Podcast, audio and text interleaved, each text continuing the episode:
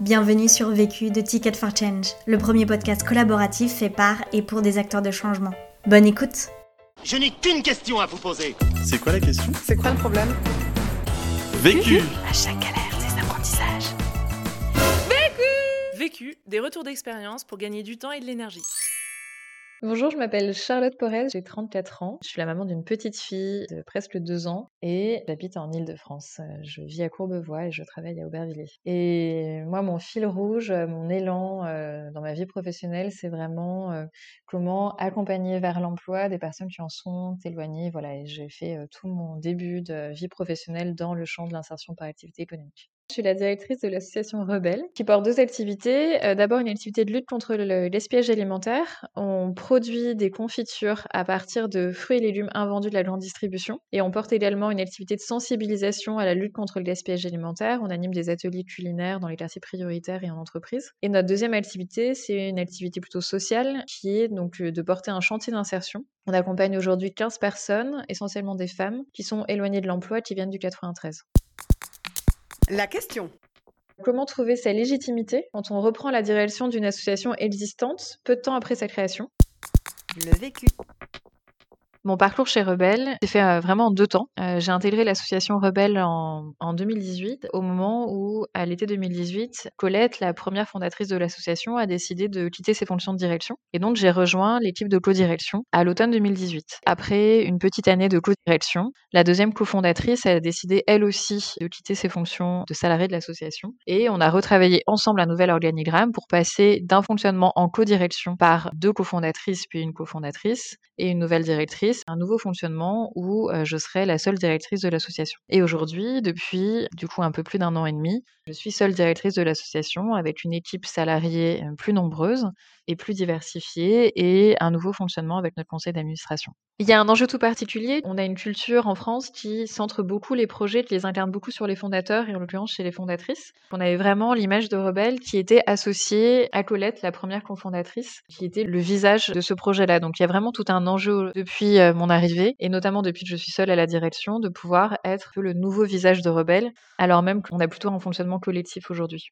Premier apprentissage me sentir en adéquation avec les valeurs de l'association. Concrètement, moi, quand j'ai rejoint le projet Rebelle, c'était dans le cadre d'un recrutement classique. Je connaissais déjà le projet de Rebelle, mais c'est parce que j'ai vu une fiche de poste que j'ai décidé de candidater. C'était dans une période où moi, j'étais pas en recherche d'emploi, mais à la lecture de cette fiche de poste, j'ai vraiment senti que j'étais attirée par à la fois le projet, bien sûr, mais surtout les valeurs qui étaient présentées et qui étaient écrites explicitement sur la fiche de poste. Et notamment, je me souviens très très bien, il y en a trois, mais il y en a une qui m'avait interpellée tout particulièrement, c'était la sincérité. Donc voilà, les, fondatrices, pour elles, c'était important de montrer qu'il euh, y avait de la sincérité dans la façon de porter le projet, dans la façon de communiquer avec les clients, avec les partenaires, avec les équipes, voilà, avec l'ensemble des parties prenantes. Et par ailleurs, du coup, ce que j'ai retrouvé après, euh, qui m'a beaucoup attiré, c'est la culture collaborative de Rebelle. Donc, on était euh, à ce moment-là sur une structure qui était encore toute petite. Il y avait trois salariés à ce moment-là, les deux co-directrices et une salariée permanente l'encadrante, plus une petite équipe en parcours d'insertion de cinq ou six personnes à ce moment-là. Mais il y avait déjà une culture de collaboration forte et qui était notamment incarnée par le fait d'avoir deux co-directrices et pas une seule directrice et plusieurs salariés. Et ça, ça vient notamment de l'identité de Rebelle et du fait que dans le CA et dans l'identité en fait des fondatrices, mais qui se reflète dans le CA, il y a une culture de l'intelligence collective, une culture aussi de la communication non violente et globalement d'un fonctionnement qui soit bienveillant, collaboratif et dans l'entraide. Et ça, c'est quelque chose qui m'a euh, énormément euh, plu, qui m'a attiré, qui m'a donné envie de rejoindre l'aventure alors que c'était pas du tout mon plan du moment et euh, qui fait qu'aujourd'hui je m'y sens bien. Deuxième apprentissage. Assurer une continuité du projet qui était incarné jusque-là par ses cofondatrices. Le premier sous-apprentissage, ça serait que pour moi, je m'assure d'être fidèle au projet initial, tout en le laissant évoluer. En réalité, en fait, il y a eu plusieurs continuités. Ça s'est fait en plusieurs étapes. Il y a eu des passages de relais. D'abord, une première continuité qui s'est faite par Adeline, donc la cofondatrice avec Colette, qui elle est restée en co-direction avec moi, où on a travaillé une petite année ensemble. Et ça a été vraiment un temps pour moi d'imprégnation de l'histoire, des fonctionnements, du projet. Et c'était vraiment elle la référente hein, sur l'historique du projet. Et il y a eu un deuxième passage de relais, c'est que Colette, quand elle a quitté l'équipe salariée en septembre 2018, elle est rentrée au conseil d'administration. Donc aujourd'hui, elle est secrétaire de l'association et donc elle reste présente en tant que membre fondateur et en tant qu'administratrice comme toutes les autres. Et elle contribue à ce collectif et à cette dynamique qu'il y a entre le conseil d'administration et moi et le reste de l'équipe salariée. Surtout, je crois qu'il y a un enjeu très important. C'est quelque chose que je ressens quand même assez régulièrement, c'est cette tentation de vouloir être dans la fidélité absolue. Ah, mais qu'est-ce que Adeline et Colette auraient fait Et en fait, par rapport à ça, pour moi, c'est vraiment important de m'en détacher, de me dire je suis en continuité, je suis dans le projet, dans, ce qui est important, les jalons indispensables du projet, dans l'ADN. Mais par contre, le projet, il peut pas rester figé. Celui qui a été imaginé, qui a démarré entre 2015 et 2017 et voilà, et fin 2017, même si les fondatrices, le fondatrice étaient toujours aux manettes, il aurait forcément évolué, il aurait grandi, ce serait adapté. Donc, m'offrir la liberté de me rappeler que un projet c'est vivant et qu'aujourd'hui c'est moi qui le porte avec l'équipe et avec le CA et que c'est normal qu'il évolue. Le deuxième sous-apprentissage que j'en tire, c'est que vraiment, moi, je pense mon rôle comme étant au service de l'équipe qui porte le projet. On n'est plus sur un démarrage avec une fondatrice, deux fondatrices, euh, mais vraiment sur un projet porté par une équipe aujourd'hui. Et moi, je me pense vraiment comme la personne qui est là pour soutenir, pour être au service de l'équipe qui porte le projet aujourd'hui. L'équipe, elle s'est nettement développée depuis mon arrivée.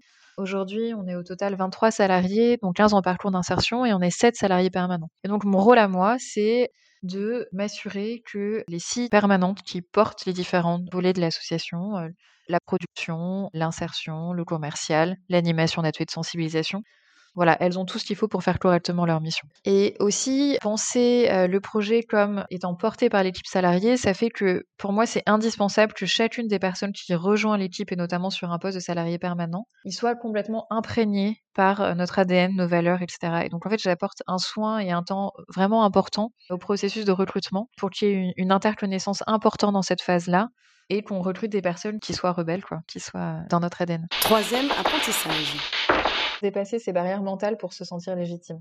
Moi, j'ai vraiment dû apprivoiser la symbolique euh, que moi je mettais sur la fonction de direction. Pour moi, un directeur, une directrice euh, d'association, c'était un peu un superman, une superwoman qui savait tout faire, qui était capable de gérer euh, des chiffres, d'accompagner une équipe, de représenter l'association, hyper bon en compta, hyper bon en narratif, enfin voilà, en tout.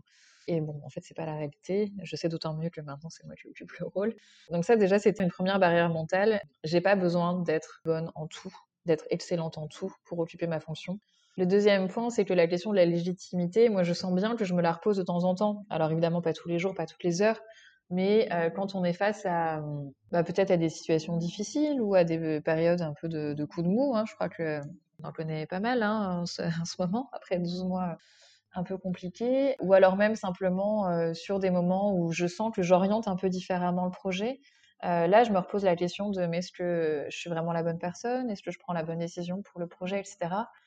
Et là-dessus, en fait, je crois que la seule solution, c'est d'accepter. On peut se poser ces questions-là, que c'est humain, et puis de lâcher prise par rapport à ça, à cette question-là, que voilà, en fait, aujourd'hui, c'est moi, j'ai mes forces, j'ai mes faiblesses sur lesquelles je travaille, qui sont des axes d'amélioration comme pour n'importe qui dans cette équipe.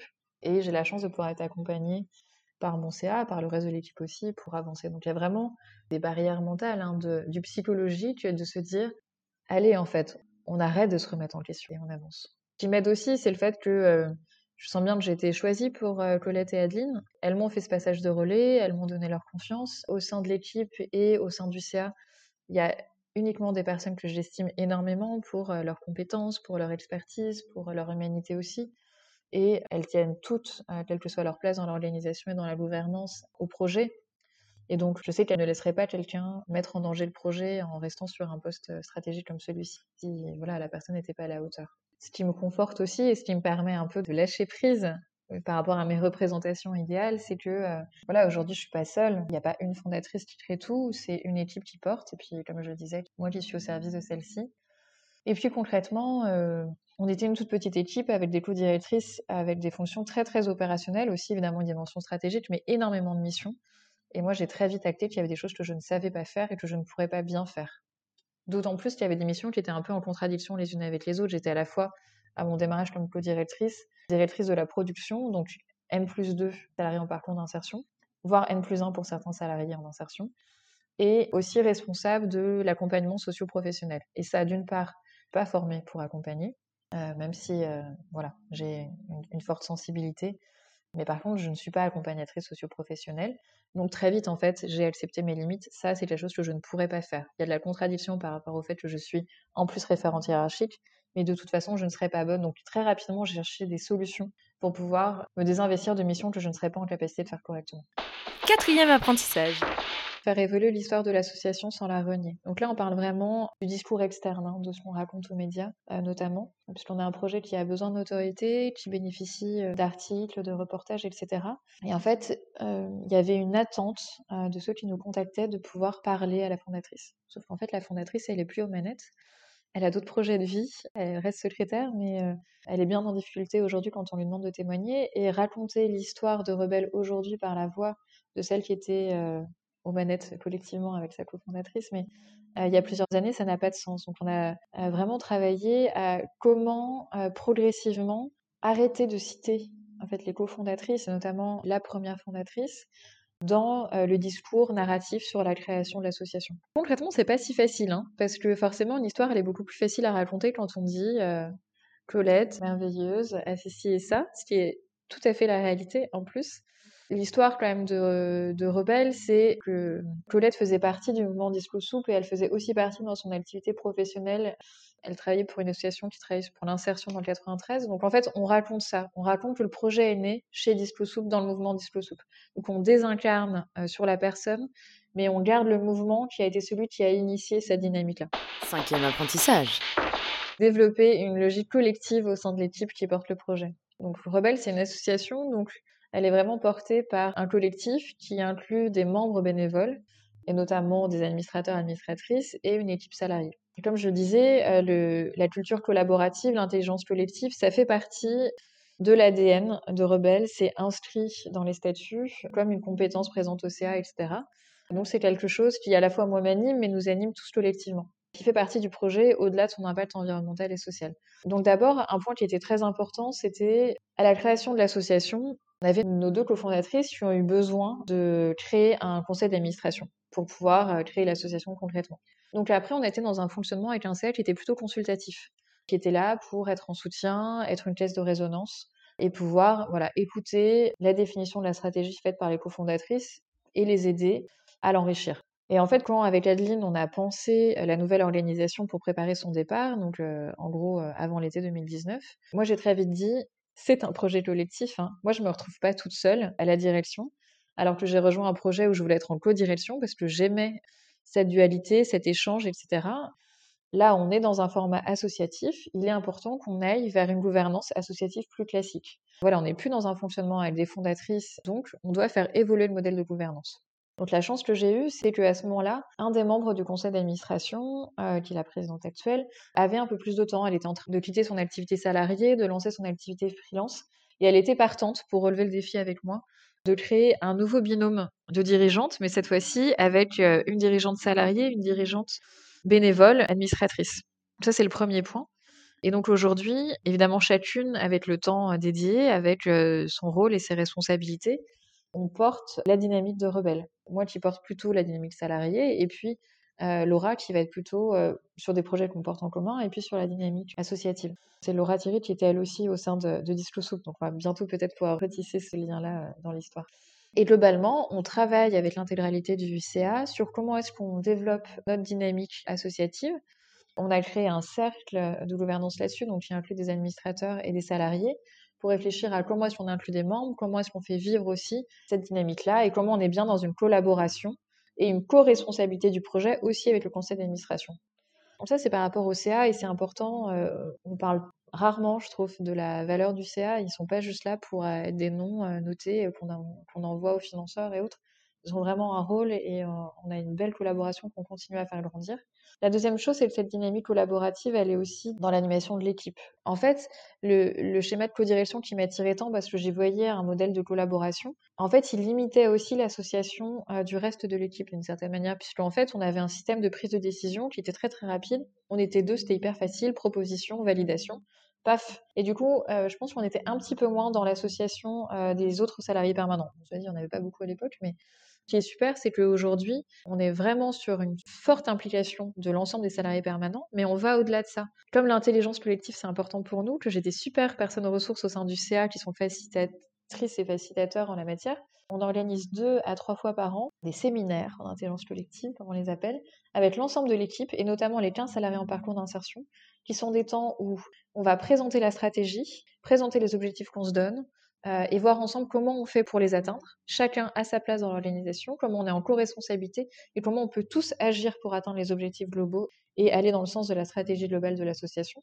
Et c'est aussi des temps, et ça c'est extrêmement important, on travaille vraiment toujours hein, sur cette méthodologie de l'intelligence collective, sur qu'est-ce qu'on peut améliorer, comment est-ce qu'on peut contribuer aussi voilà, à lever les freins, les difficultés. Euh, et on a énormément de choses qui ont avancé grâce à ça, grâce à cette culture collaborative et l'implication des salariés et de l'ensemble des salariés, notamment des personnes en parcours d'insertion. Conseil Pour gagner du temps. Être coaché en binôme avec Adeline au démarrage et euh, de continuer à avoir des personnes ressources au sein du CA aujourd'hui qui sont toujours dans cette posture de coach et qui du coup peuvent m'aider à mettre le doigt sur des petits liens de tension. Et je pense que j'aurais vraiment gagné du temps si j'avais mis plus tôt le doigt sur, sur la question de la légitimité. Donc le conseil que je donne, euh, c'est euh, vraiment si vous êtes dans une situation qui ressemble à la mienne, faites-vous coacher très vite parce que être dirigeant, voilà, c'est un plus d'avoir ce regard extérieur qui fait prendre de la hauteur et qui permet de dénouer ce qui est noué euh, à l'intérieur. Conseil Pour gagner de l'énergie c'est vraiment les temps que j'ai avec les salariés en parcours d'insertion. Donc euh, j'ai parlé des temps tout à l'heure euh, collaboratifs en intelligence collective, mais j'ai aussi des entretiens individuels avec les salariés en insertion sur tous les renouvellements de contrats où on parle de leur parcours, de leurs objectifs, de ce qu'ils retirent, de ce qu'ils veulent mettre en place. Et ça, c'est vraiment pour moi des, moments je me sens à ma place, où je sais pourquoi je suis là. L'autre question Comment maintenir, malgré la croissance à venir, notre culture interne basée sur la bienveillance, la collaboration, la sincérité, le droit à l'erreur, etc. Malgré cette croissance, malgré la croissance à la fois de la taille de l'activité, mais aussi la taille de l'équipe. Ce podcast a été réalisé par Sophie Deligianis. Sophie aime partir à la rencontre d'acteurs du changement. Elle a également créé son propre podcast Il y avait une fois, disponible sur toutes les plateformes d'écoute, où elle interviewe des personnes qui suivent leurs aspirations et agissent selon leurs valeurs. Si tu es arrivé jusqu'ici, c'est qu'a priori tu as aimé ce que tu as écouté. Alors n'hésite pas à t'abonner, à nous laisser un commentaire et une pluie d'étoiles sur Apple Podcast. Et si tu souhaites toi aussi réaliser tes propres podcasts, rendez-vous sur notre site ticketforchange.org où tu trouveras l'accès à notre formation en ligne. À la semaine prochaine. Vu Vécu. Vaincu. Pour plus de vécu, clique vécu.org. Je voulais te dire, euh, tu sais, on, on a tous nos petits problèmes. Vécu.